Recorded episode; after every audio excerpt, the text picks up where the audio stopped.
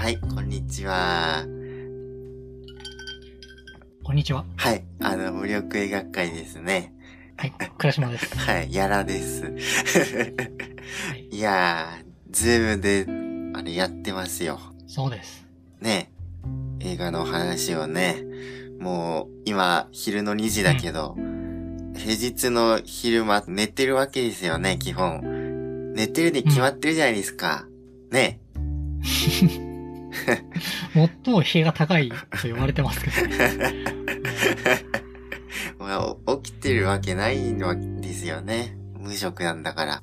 だけどまあ、そういう生活をしてるとやっぱすさんでくるんでね。生活をね、良くしていこうというのが、あの、モットーなんでね。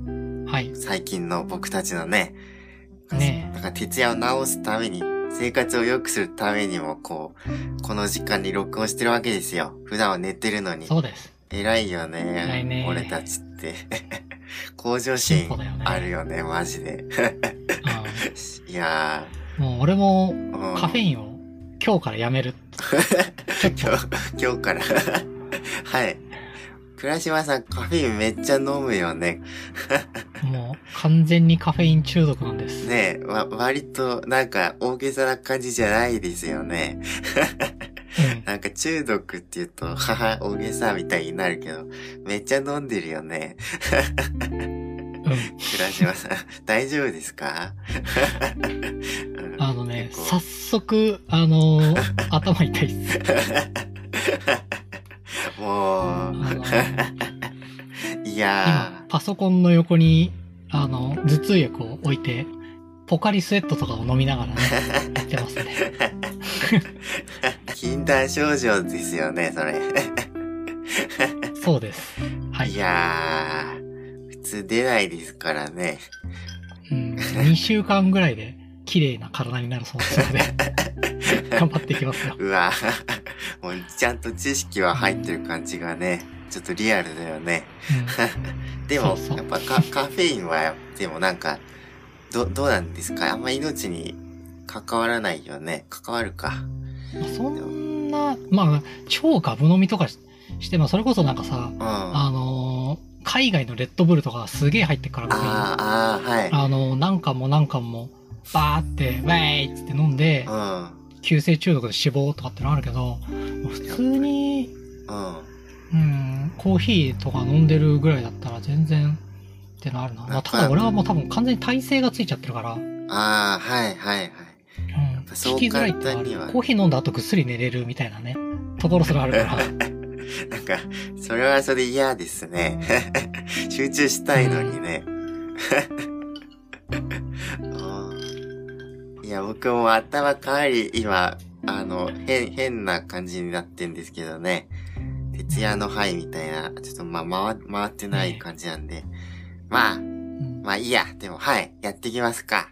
やるか。ね。はーい。はい行き。ましょう。いやー、今日はね、今回は何ですか？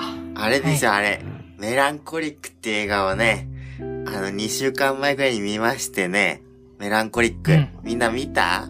なんか2018年ぐらいのさ、あのーうん日本の映画ですよ。なんだっけ、カメラを止めるなと同じ賞を取ったやつらしいんですよ。監督がさ、これ長編1作目で、年齢も確かまだ30代とかでさ、あの、制作費もなんか300万とか、なんかそんぐらいで撮ったらしくて、なんかう、ん。あの、すごい面白くてさ、僕、これ、うん。今年見た中一番ワクワクしてさ、あの、いいもん見たなと思って、この感動をね、倉島さんにも伝えたいと思ってね、それでちょっと見てもらったわけなんですよね。うん。そう、今アマプラでうん。確か見れるから、みんな見てほしいんだよね。俺らには珍しく、邦画最近のやつっていうね。そうそう、最近のやつだよね。感じだよねうん。本当に、だって2年前とか3年前とか、そんぐらいだもんね。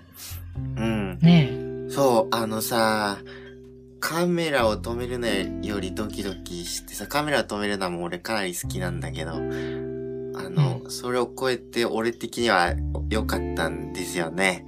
あえ。の、ねえ。じゃあ一回ちょっとあらすじをちょっとだけ、はいあのー結構ちょっと特殊な設定の話なんで、それをあ、そうですね。してからあ、すいません。はい。しようね。あの、どんメランコリックっていうのがどういう作品なのかっていうのを、えーご説明します。えー2019年だった。ごめん、2019年公開の日本映画で、まあ、最近のやつだね。あ、そっか、すいません。はい。で、監督は、あの、田中誠二さんっていう方。あの、主演の人たちも、そんなに有名な人たち出てないよね、多分。そうですよね、多分ね。うん。うん。これで俺初めて見たからね。あーそんな詳しくないけど、元から。はい。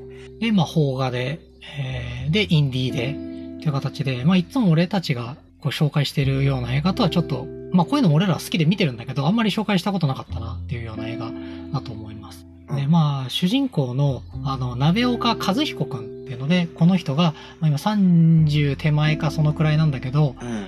アルバイトをこう転々とする、うん。えー生活で、まあ、そんなにこう、社交的でもなかったりするし、うんで、。この人はすごいあった、でも頭はすごい良くて、うん。あの、東大を出てるんですよ。そうなんだよね。うん。うん。なんで、逆にそれがおちょっと重荷になってるところもあって、どこ行っても、でも東大出でしょみたいな。うん。今なんかちょっと力を貯めてるんでしょみたいな 感じの。ねうつろな目でね。アルバイト転々としてるだけなのに。はい。一応、みたいな感じのことを 言ってるんですけど。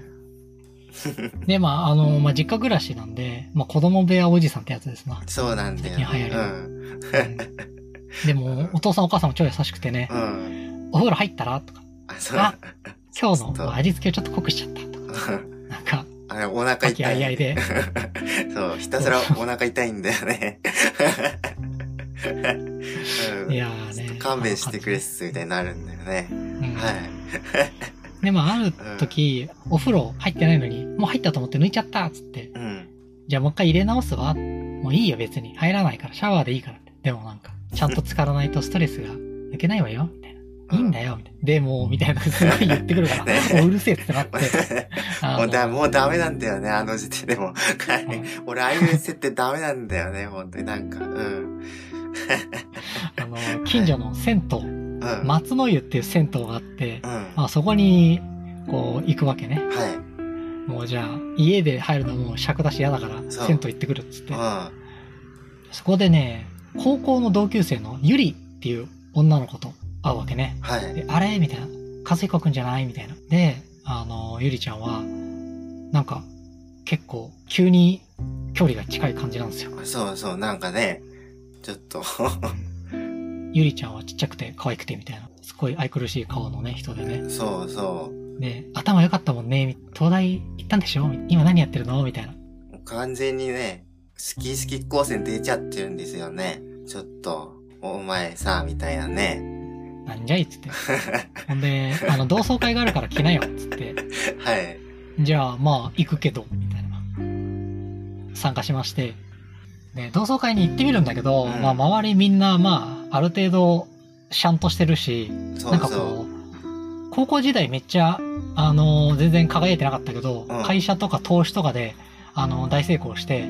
今はもう結構キリッとしてる感じのね、なんかおしゃれ人となかもいてね。人とかいてね。そうそうそうそう。で、ちょっとと一人でちびちび、あの、端っこの階段とかで、うん。なんかビールとか飲んでると、うんゆりちゃん、隣に来てくれてね、うん。アルバイトとかあんま働いてないんだったら、あの、松の湯で働いてみたらみたいなね。うん。そしたら私も行く楽しみが増えるし、みたいな。ねね何を見せられてるんだかね。まあでも、いい話なわけですよ。いい話うん。え。で、まあもう、うん。和彦くんは、はい、つって、まあ、働いてみてもいいけど、つって、ねえ速攻応募するんですよ。はい、採用、みたいな感じになって、で、あの、アルバイト二人募集してて、まあ一人は、その和彦くんなんだけど、もう一人は結構なんか、ウェイみたいな。そうそう、ウェイなんか銭湯と、か全然来なさそうなね、感じのね。金髪のウェイがね、で、なんか、風呂好きなんで、俺、みたいな感じでね。で、まあ二人とも採用になって、っていう話。そうそまあそこから話が始まっていくんだなう。。うん。でもここまでだと全然まあ普通の話っていうか、まあラブコメ始まっちゃうの？みたいな。まあそうだよね。で、その金髪の子に、ゆり、金髪のそのウェイに、ゆりちゃんがこ、こう、三角関係がとか、そういう話になるの？って。ちょっと思ったりもするんですけど、そうそう、わかる。まあそうは全然ならず。そうならないんだよね。うん。てかまあ一番最初のシーンからもう、まあ明かされてることなんですけど、うん。この松の湯っていう銭湯では、夜中、人殺しのための場所として、そこを貸し出してるんですよ。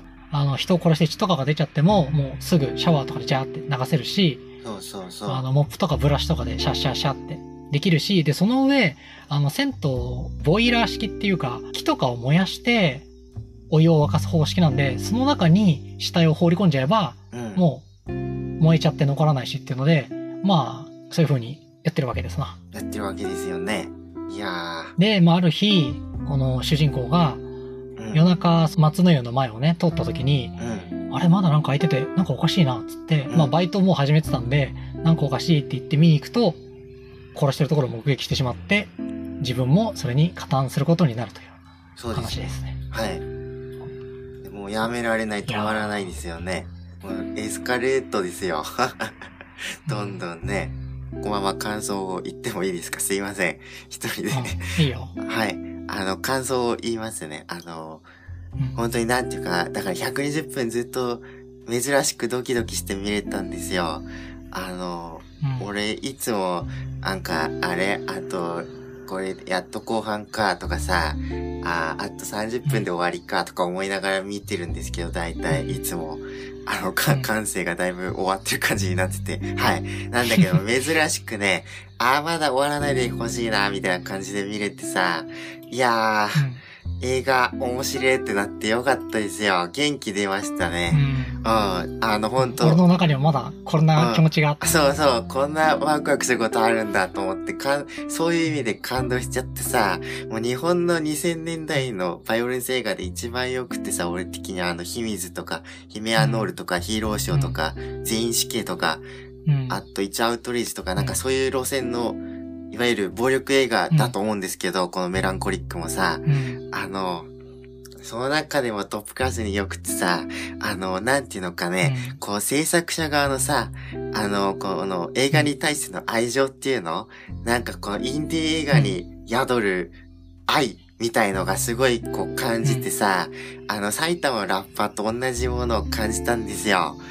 あの、こう、なんていうかこう、その、あれ、とにかく撮りながら考えるみたいな、なんかこの学園祭みたいな感じなんですよ。なんていうか、撮ってるうちにこの主人公二人いるんだけど、この二人のこと好きになっちゃったんだろうな、みたいな、あの、うん感じがさ、こう、良くてさ、なんていうかもう参加してる感じになっちゃったよね、見てて。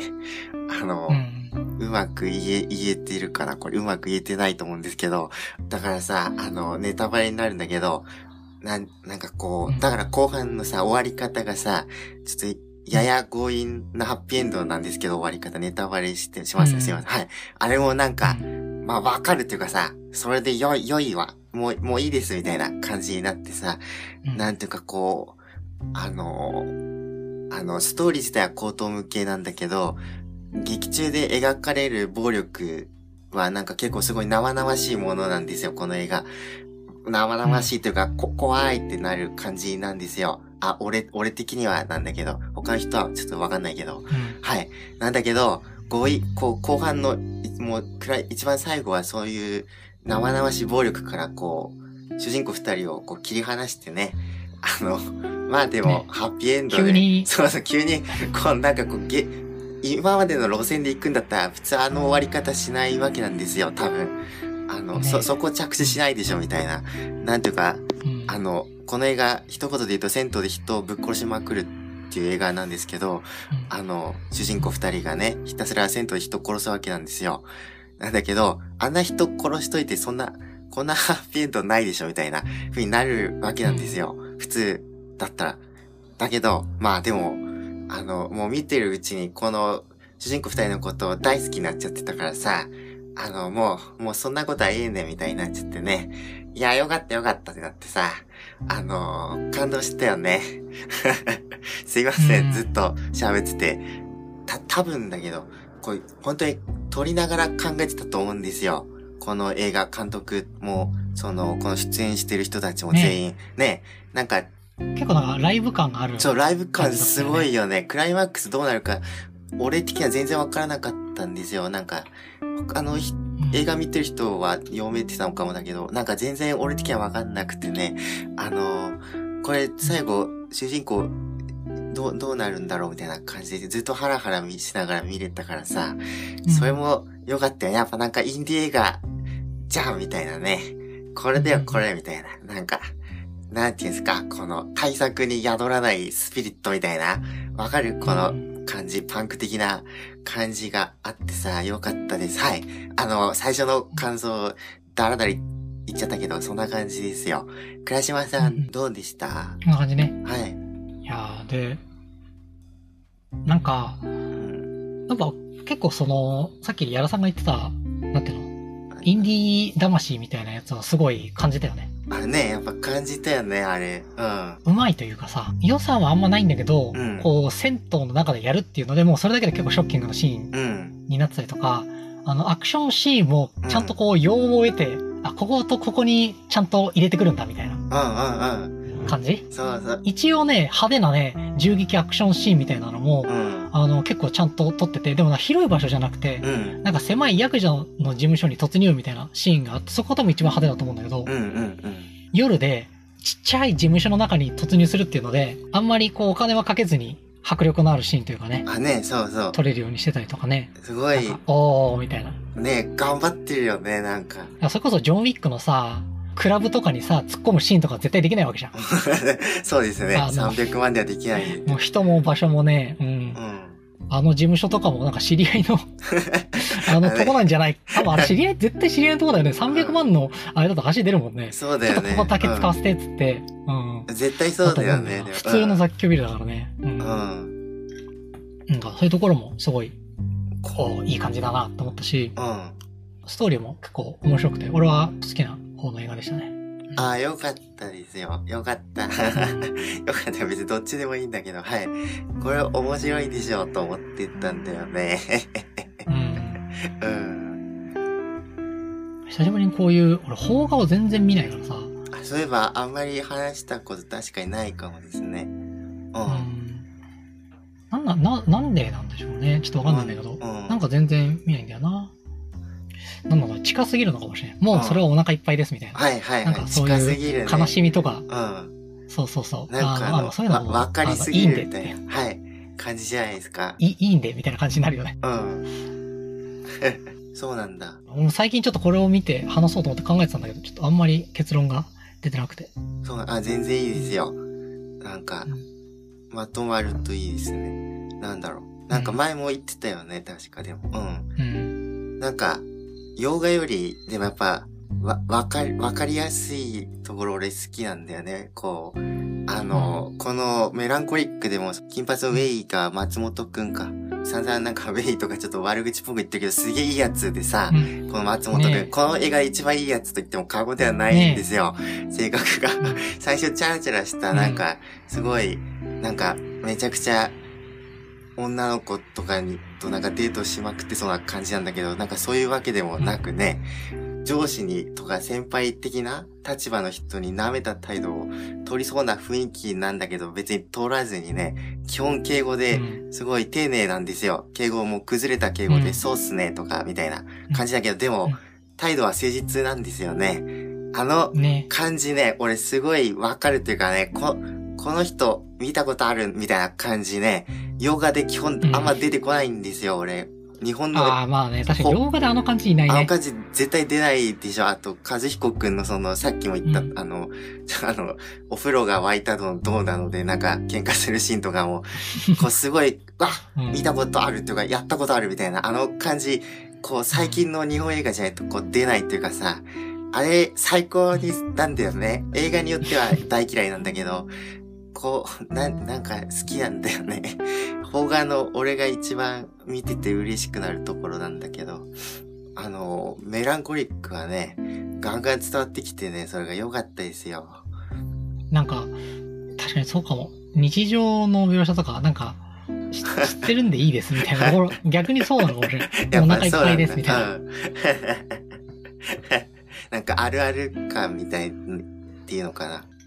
やっぱね、日本人、現代の若者の感じね、あの、うん。分かったよ。あの、別の映画の話になるけど、見てないんだけど、愛がなんだとかさ、あなたはみたいな恋をしたって、なんかあるじゃないですか。ああ、なんかあったね。あの、うんはい。あの、絶対にお腹痛くなりそうだから、み見ないようにしてたんですけど、なんていうか、心臓に悪そうだから、これ、うちゃんと見なきゃと思いましたね。やっぱ反省しました、僕は。あ、逆に？すいませんでしたね。はい。こういうのを味わっとかないとみたいな。なんか多分、若者、現代の若者の感がね、出てる映画を若いうちに見とかなきゃなみたいな思って反省しましたね。私は。はい。お腹痛いけど。うん。確かになんか、そうね。確かになんかもう、ああ、もういいって感じに、うん。で、だ思って見てなかったかもしれない。うん、見てなかったけどさ、あの、もう多分40代とかになって見ると、もう一生味わえない感情を今見ると多分味わえるわけですよね。あの、プラスにしろ、うんマイナスにしろですよ。あの、わかんないですけど、はい。うん。あの、そういうことを思って最近の邦画をちゃんと追おうみたいになりました。あの、すいませんでした、本当に。あの、調子こいてすいませんでしたみたいにな、なった、な、なりました。いや、でもやっぱ邦画いいよなってなるからね、この映画みんな見てほしいよ。うん本当に。そうだよな。なんか、不思議な感じの映画だったうん。けどな。うん。不思議そうなんですよ。なんかすごいうん。いやでもこれ見てて、うんちょっと俺が苦手、なんで苦手、ちょっとはい面白いけど苦手だなって思ったらなんでかなってこれ古谷実だなって思ったの？い、はい、わかる。ヒメアノールなんだよね。はい。どう見ても古谷実なんだ。だからその、最 あの、うだつの上がらないはい。主人公とうん。自分のことを無情、なんか知らないけど、いきなり好きになってくれるはい。女の子と、はい。ね、で、そこだけ取り出しちゃうと、うん。何この漫画ってなるんで、まあ、興味を持続させるためのうん。暴力はい。と、はいあの、セックス。はい、もう、言ってること全部わかるよ。いや、ほんとそうだよねうん。完全に古谷実だったからね。ね途中から古谷実だなと思って、ずっと見てたから。もう、なんだかんだ弱いんだよね、俺。でも、はい。最終的にだからあれってことだよね。うん。秘密のさ、劇場版さ、うん。あの、ハッピーエンドになったじゃん、映画版、あそ。のシオンのやつですね。はい。そうそうそうそうそうそうう、ん。あれかなって思ったね。あの、近いのは。あの、そう、あのね、それは確かにそうなんですよ。これ、その塩の秘密じゃんと言ったらもう終わりなところあるんですよ。確かにちょっとなんか。300万で撮った秘密じゃん うん。でもやっぱあの秘密にはないところがありますからね。なん、なんかね。あるよね。そやっぱだからその、何があるのかっていうと、みずみずしさだと思うんだう。うん。わかる。はい。ね。そう、パンクなんですよ。パンクで合ってるかわかんないけど。まあでも、うん。みずみずしさあるよね。うん。うん。撮る感じとかあと役者さんとかのうね、ん。雰囲気とかもね、全員良くてね。そうそう。っていうのかな。あの、応援したくなるんだよね。みずみずしくて。あの、最終的に俺も頑張ろうみたいになるんだよね。すげえバカ丸出しの感想だけど。なんでかな？やっぱ制作費300万の映画にしか宿らないやつ入ってるんですよ、ちゃんと。そうなんだろうね。逆にさ、うんあの、制作費が、うん。あの、高いければ高いほど、うん。こう、いろいろこう、付け足していくじゃん。そうですそのはい、まあ普通映画ってな変変な話さ、うん。俳優さんがいて、カメラがあって、回してればさ、あうんの、一人でも撮れるわけでしょ？そうですね。で、あの、そっからさ、まあ、機材を良くしたりとか、こう、スタッフさんをたくさん入れたりとか、うんうん。あの、CG でちょっといろいろやってみたりとかう、脚本を何人、もう、10人ぐらいでうん。揉んでみたりとか、うんうん。あのプロデューサーがいてとか、あの、広報的にこういうシーンをちょっと一瞬入れなきゃいけないとか、うんうん。なんかいろいろこう、くっつけてって、あの、対策映画っていうの出来上がると思うんだけど、はい。で、だからさ、どんどんさ、その対策の映画になっていくと、こう、一人一人が希釈されていくっていうかさ、はいはい。感じはああるでしょ？あ。だから、その巨大なうん。うん。海の中にうん入れても、うんこう、味を出すために、スターとかを使わなきゃいけないっていうところすごいあると思うの。はあ、はいはい。圧倒的な個性とか、もう、なんか世界で60億人、70億人いる中の上位1000人うんうんうん。の美しさとか、あの個性を持った顔とか、うん。あの演技がすごい上手いとか、そういうのを入れていかなきゃなっていう風になると思うわけど、どんどん薄まっていくから。一人一人が。なんだけど、300万ぐらいだと、こう割と、うんあの、作り手の顔が見えますはい。っていう感じで う、ん。そのあたりがちょっといいのかもしれないね。うん。なんかキュンとしちゃうよね。同じこと100回ぐらい言ってるけど、すいません。はい。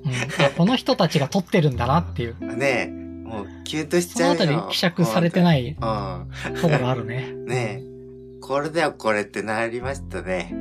いやー、あの、売れ、ねな、なんかこう、これから売れそうなインディーバンドを見つけた時の感じっていうかね、こ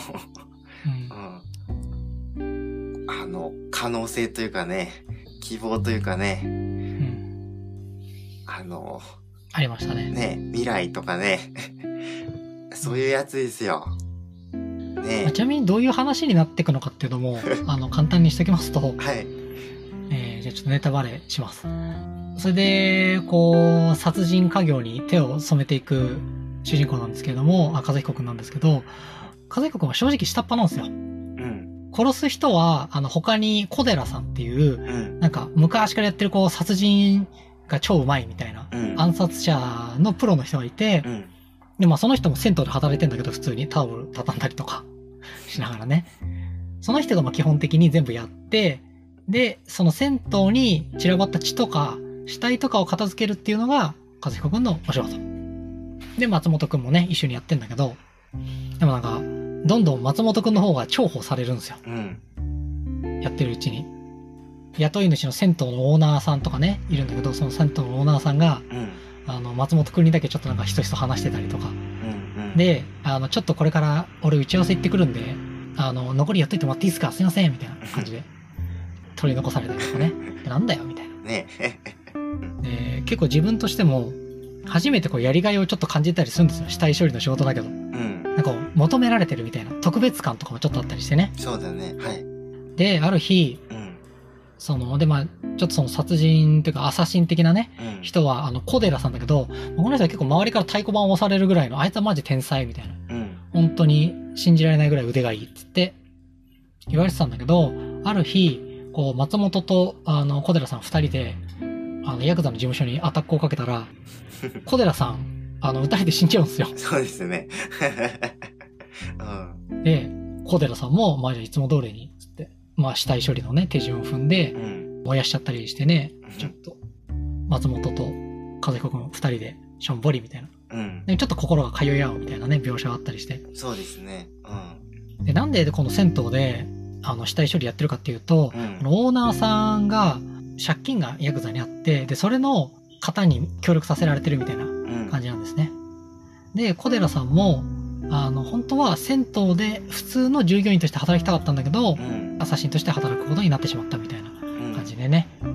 で、ヤクザ的にはまだこの銭湯使いたいし、小寺もいなくなったから代わりを連れてこいみたいな。うん。で、ここでわかるのが、松本くんは、なんか普通のウェイかと思ってたら、うん。実は昔からそういう人殺しとかをなりわいにしてる子だったっていうのがわかるんですね。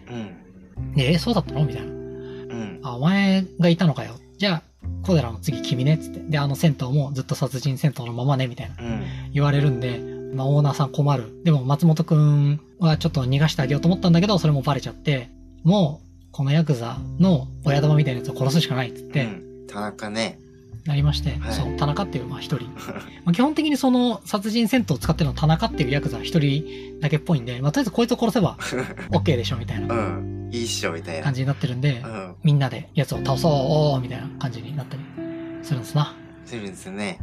うん。うん。で、じゃあ実行の日だっつってう、ん。そのオーナーが田中さんとちょっと打ち合わせみたいなのしてる時にこっそり裏窓を開けといて、そこから松本くんが突入。うん。で、バンバンって言って殺すと。和彦くんが車で待機してて、その車に乗って逃げるっていう作戦うんだったんだけど、ここでですね、オーナーが裏切りまして、あの、松本を撃っちゃうんですよ、バン。すね。ヤクザもピンピンしてて、いやーバカだな、みたいな。このオーナーにちょっと脅しをかけたら、すぐ俺の言うことを聞いたぜ、みたいな。で、オーナーは結構年もいってるんで、あんまりちょっと今のままでもまあいいかなって思い直しちゃって、みたいなことをなんかいろいろ言い訳をわーわー言ってるところで、その、松本くんのピンチを聞きつけた和彦くんが、うわーって突入してきて、ヤクザも、そのオーナーも二人とも射殺ですよ。ねえ。いや、初殺しだよね、多分。はい。はい。で、バンバンっつって、で、松本くんもわーって、やるじゃんっつって、でも松本くん撃たれちゃってる。でもそのヤクザの彼女みたいなのがいて、まあ、ヤクザにひどいっての扱いをされてるところに、松本くんがちょっとやさ童貞的な優しさを、はい。あの、見せてたんで、あ、松本は童貞なんですよ。そうですね、設定として。そう。これ暗殺家業だと、そういう彼女とかはできないんですよ。そういうのは。弱点があって、みたいな。うんまあ、まあ、まあでもその優しさをね、ヤクザの彼女にと見せてたんで、ヤクザの彼女も松本くん、うみたいな。この人、あなたは本当に優しい人だから、つって、もうこの3人で、ダーって逃げ出して、和彦くんの実家に転がり込むと、まあちょっと実家パワーで、あらあらあら、みたそういな。あらあらじゃないんだよね。うん。お腹打たれちゃってるの？とか言って。銭湯の仕事って大変なのね、と かバカにしてんのかみたいな感じですけど、まあはい。実家パワーですからね。なんだろうね、あの、お母さんでも、あれなのかな、ちょっと看護師さんとか看護婦さんとかなんかそういう系なのかな？ねなんなんかすごい的的確だったよね。ねスキルがあったよね。専門技術的なね。はい。感じで、まあ、テキパキ処理しまして、松本くんはなんとか助かって、で、じゃあ、銭湯オーナーいなくなったんだけどどうしよう。で、ここで最初にさ、あの、最初の方に話した、あの、同窓会にいた、あの、成功した同級生っていうのがいるんで、うんそれに、ちょっと、和彦くんが直談判しに行って、あの、銭湯のオーナーになってくれないかっつって。で、俺は雇われ店長をやるからっていうことで、まあ、その、松の湯は安泰。オーナーさんはいて、従業員として、松本くんと、ヤクザの彼女の人と、あと和彦くんが店長として、これからも頑張っていくのです。で、途中でちょっと、あの、危険だからって言って、無理やり別れを切り出してた、ゆりちゃんと一回別れちゃってたんだけど、もう一回ちょっとよりを戻して、ハッピーって感じで終わりました。ねいやー。うんねえ。まあ、ちょっと話してると最後の方になるにつれて、どんどんファンタジーになっていくという。いや、そこ行かないでしょみたいなとこ行くよね、やっぱり。うんねでもいいんだよ、それが。なんかそれがいいんだよな。まあこれはもう、こういうもんだからっていうね。そう、もうこれでいいじゃないですかね。あとなんか、話してると、ひ、秘密と違うの。やっぱ友友情が結構熱いよね。あの、和彦くんと松本くんのね、キッズリターンみたいなのあるんだよね。キッズリターンじゃないか。なんか、ううん。うん、でもなんか、き、絆がね、あの、まま、あれ、マジ、マジの絆ができますからね。その友情の芽生える感じとかすごい好きなんだよね。やっぱ友情いいよなってなりますよ。最初の方はね、ただの同僚みたいなそうそう。クール。感じで、ちょっと和彦くんは松本の方がすごいひいきされてる。俺だけなんかつまはじきにされてる気がするみたいなのでね、言ってるんだけど、もう最後命をかけて突入ですからね。わーっつって。そうですよ。何ですかあの、熱い感じね。血が湧いね湧いたよ、俺は。なんか青春映画だから。ほんと。古谷実ですからね。あれだよね、アルバイトから頑張って就職するっていう話だったりするからね。最後ね、あの自分がオーナーになるとかじゃなくて、あの雇われ店長になることを選ぶところとかもね、あ、就職したみたいなねそうですよね。うん。なんかこうやっぱ、うん。モラトリアムの終わりみたいなね。こう、胸に来るんだよな、ああいう映画な。てか、ああいう、なんていうか、自分の生きがいを見出すみたいなね。普遍のテーマですよ、あんた。本当にさ。そうだよ。俺も着地したいよ。ねえ。俺も働きたいんだが、普通にあの銭湯でってなるよね。雇用されたい。もうん。う、どうすればいいんですかね。いや、だからそういう点でやっぱ俺も頑張ろうってなるんだよね。まあ頑張らなかったですけどね、翌日には。うん。普通に、普通にだるいんだが、みたいになったじゃん。うんい。いや外怖えし、みたいなね、感じになりますけど。まあでもやっぱ、もう映画見て頑張ろうみたいなったら久しぶりですよ。いやー、みんな見てくれよ。アマプラで見れんだからね。結構ダメ系の人みんな見た方がいいですよ。結構なんか血とかはビュービュー出たりするんで、ちょっと怖いなっていう人は、あ、るかそうそうもしれないけどですね。うん。いや、でも好きでしょ。なんか、俺と似てる感じの人、そういうの、どうせ。俺知ってるよ。なんか、うん。そういうの好きだろ、どうせ。ねえ、両方楽しめてお得ですよ。あんたみたいな現代の日本の若者のために作られたとしか言いようがないですからね。なんかこう、たまにあるんだよね。そういうなんかこう、強い時代性みたいのを発揮するっていうんですか？こう、なんかこう、俺たちの世代の映画じゃんみたいなのなんか、ドーンってこう、出てくる感じね。うまく言えないですけどね。うん。あの、面白いからね。あの、あ、そういえば、あと、その、悪役のね、ヤクザの田中さんのね、演技もやっぱすごいいいわけなんですよね。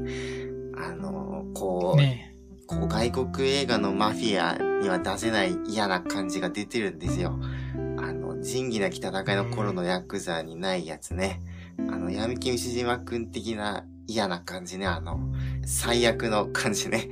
あの、本当に、本当に近くにいないでほしい感じすごいからさ、なんかすごい嫌な感じがバンバン出てて最高だからね。ね見てからこのラジオ聞いてほしいですよ。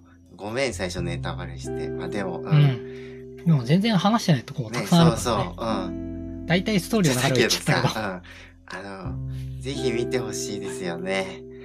うん、まあ、君、あの、そんな感じですかね。いやでも、なんかあれ見ててさ、あの、銭湯行きたくなった？うんね。セットつい行きたくなるよね。うん。いねや、銭湯行きたい。そうそう。結構今住んでるところも銭湯地帯だからさ、あいろさら、あるんだよな。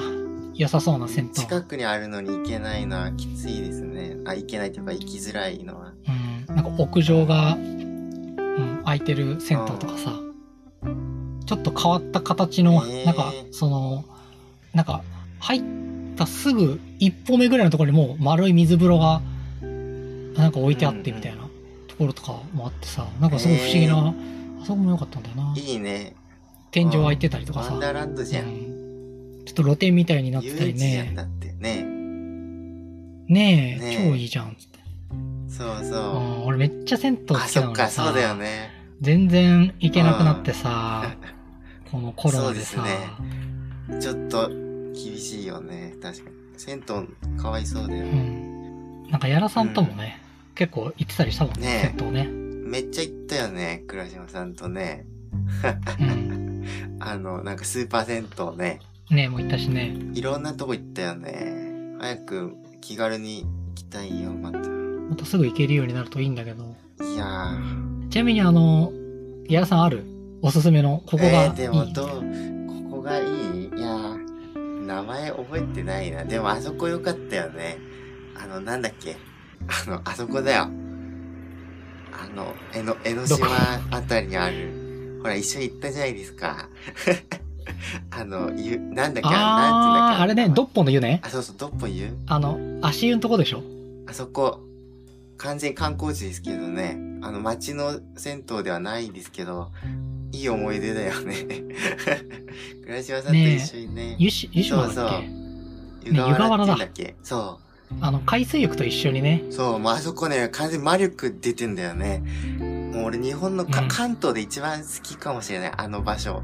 なんかじ、磁場があるよね、うんあそこ。センチメンタルなんですよ、あの辺。よくわかんないけど。絶対行った方がいいよ、みんな。いろいろ写真も撮ってね、やいや、らさんと。ありがたいですよ。倉島さん、写真超うまいくてさ、あの、なんかアルバム作ってもらってさ、もう、宝箱リリリスト、いや、宝箱に普通に入ってますからね。あれ、いや、ありがたい話ですよ。ありがとうああ。いうの大事なんですよ。こう、人生においてね。ねみんなも行って、そうそう。そうそう足湯入って記念写真ピース撮るべきだよ。みんなも。ほんと。やっぱせ、銭湯ってのはいいんだよ。超いいんだよね、うなんかね。銭湯っていうか、風呂ね。うん。足湯だけでね、テニスコート1個2個分ぐらいのね、広さがあって、その中に、そう、様々な足湯があって、そこをこうね、靴だけ脱いで、テクテク歩いたりして、足つぼ湯とか、こう、ブクブク湯とか、なんかすごい綺麗な色に照明が焚いてある湯とかね、あったりしてね。もう、よかったよね、あそこ。ああいう出来事をね、こう、大事にして生き、いかないとね、生きていけませんからね、人間は。な、うん。あの、メランコリックもそういう映画ですからね。ねあの、銭湯といえばさ、あの、めっちゃ話変わるんですけど、だいいいですか、ちょっと。いいいよ。あの、漫画なんだけど、アンダーカレントって読みました？倉島さん。ああ、読んでる。豊田哲也だったかな。そうそう、あの、朝鮮との舞台漫画があるんですけど、あれもね、あの、全然メランコリックと関係はないですけど、最高に面白いから、おすすめですよ。あの、ちょっと死死の匂いがするっていう、ねあれはもうちょっと上だね。はい。そう。あの、一緒。そうそう、大人もうちょっと大人だよね。メランコリックが20代、そうそう30代だとしたらあの40代ぐらいそうなんか。渋みのあ50代るね、静かなドラマって感じなんですよ。アンダーカレントは。そう。なんかこう、うん味わいがある感じなんだよね。そうそう。まあ、なんか、フロットさ、です、死の感じ？結構、くっつくと、なんか、俺的に良いっていうかさ、うん好きになっちゃうんだよね。アンダーカレントだと、その作中で主人公がさ、なんか、いろいろ思い詰めた状態で、お風呂場のその水の中に沈んでいくみたいなシーンがあるんですけど、よくてね、やっぱ水に沈むのいいんだよな。メランコリックはそういうのないけど、確か。はい。アンダーカレント、まあ、アンダーカレント。あれもね、すげえ昔に買ったな。豊田哲也だよね、確か作者の名前。最高に好きでさ、だか全然作品がなくてね、4冊 ?3 冊くらいしかないんだよね。アンダーカレントとそのコーヒーのやつと、バイクのやつか。うんもうね、すげえいいからさ、みんな見てくれよな。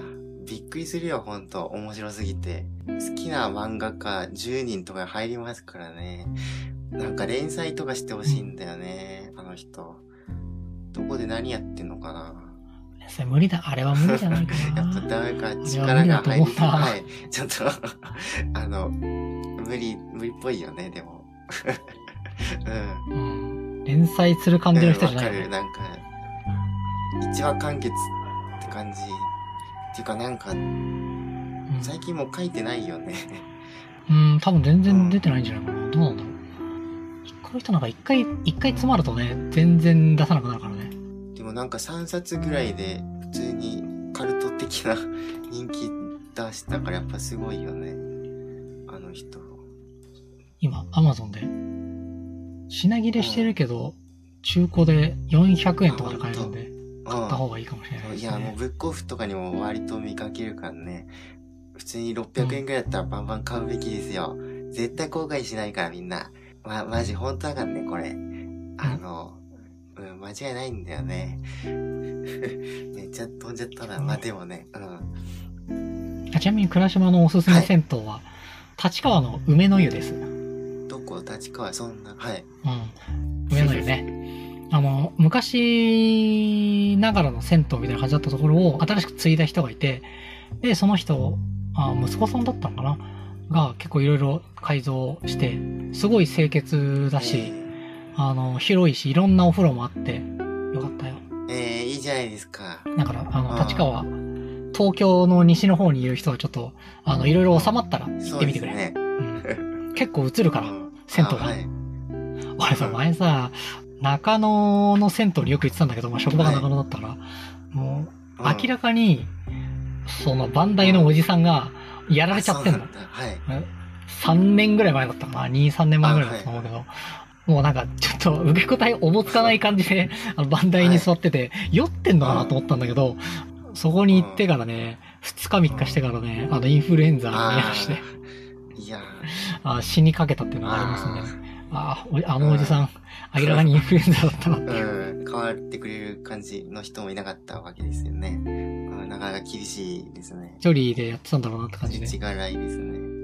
いや、大変だよね。いや、本当に、銭湯どうなの？銭湯、いや、もう、俺本当に大好きだったからさ、全然行けなくなってやだな。あいやあ、ほんとだよ。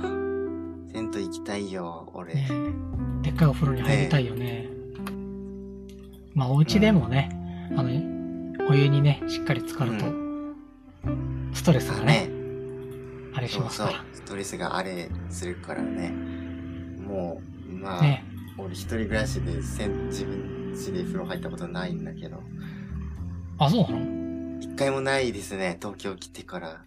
あ、本当湯船使ったことないんだ。ですよ。なんか嫌なんだよね。うんあるよね。あ、一応なんか、嫌なの？ババスっていうの？これ。浴槽はあるんだけど、うん、バスタブは、うん、浴槽はあるけどね。なんか嫌だなってなってね。なんでだろう。風風呂あ、そうなの？風呂やっぱ嫌なんだろうな、俺。うん。あんまり、うん。風呂、風呂かなり嫌ですね。どうやら。あの、銭湯はね、いいんだよ。あの、イベントみたいなもんだから、外食みたいな感じですからね。自自炊は嫌だけど、やっぱ外食は好きだからさ、それと同じノリなんですけど、はい。あでもやっぱ入った方がいいよね、風呂は。ほんと、風呂、大事あ、う。ん、入った方がいい、入った方がいい。矢田さんでも、あの、使ってるとね、あの、すごい勢いで赤くなってそうなんだ、くるんだよ、ね。俺。あ、わかんない。体が。うん痩せてるからさわかんな、いけど、赤いっすか？はい。もう、やっぱ、うん多分こう、細、細いからさ、こう、うん俺もだけど、体の中まで熱の通りがいいんだと思うんだよ。いや、うんゆでだっこになってんだ。